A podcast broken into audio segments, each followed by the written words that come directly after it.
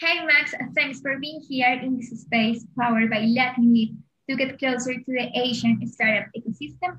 I'm Catherine Castillo and it will be a famous talk from now to know a little bit more about Talk Push. ¿Cómo estás?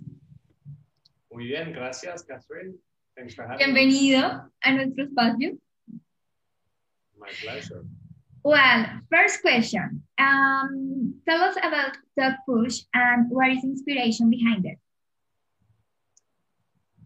Talkpush is a company I started uh, noticing that emerging markets had millions of people looking for work and very eager to work, uh, to enter the workplace, but there was no easy way to, uh, for, for them to apply and to be noticed.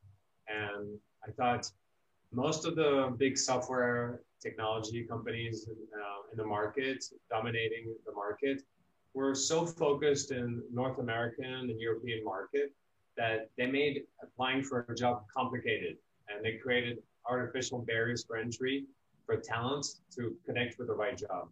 I thought it's such a great opportunity for me to make a difference and also deal with really big numbers, really high volume.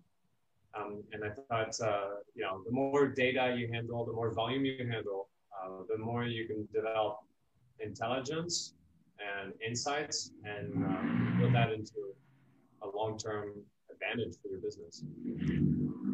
Good. And how's the push using emerging techs to transform traditional industries? Traditional industry in my world are the recruit, recruitment as it used to be done, business as usual. And when you imagine a recruiter doing their work, at least in the old way, you imagine somebody who is looking through a resume, who is picking up the phone, asking them interview question, checking if they're available, and then getting them to come, um, and then doing a lot of coordination work. And it's very repetitive, actually.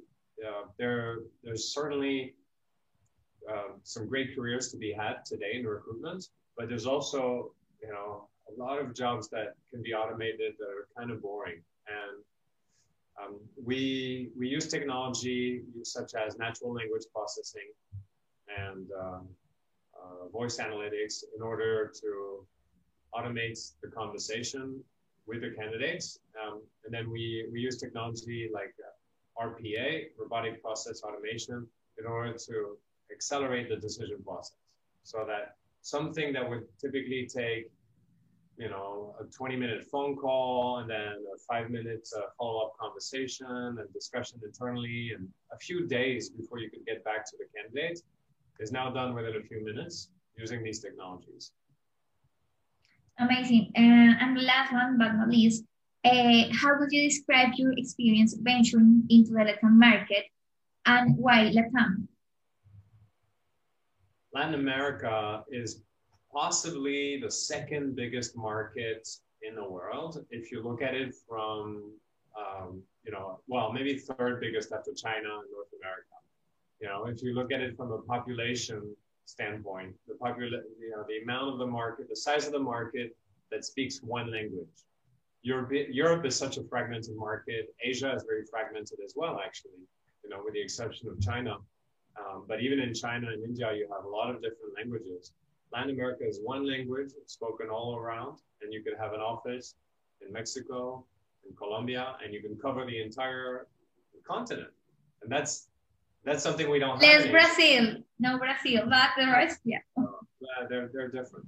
Um, but in Asia, we don't have that. Every country speaks a different language, has different behavior, different, so very often a different alphabet. So it creates, it, it becomes harder to build a giant software business anyway.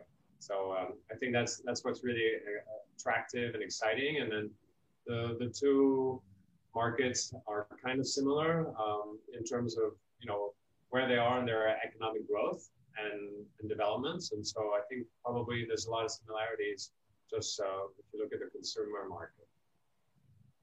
Well, Max, thanks for sharing this space uh, with us and thanks for telling us more about Push.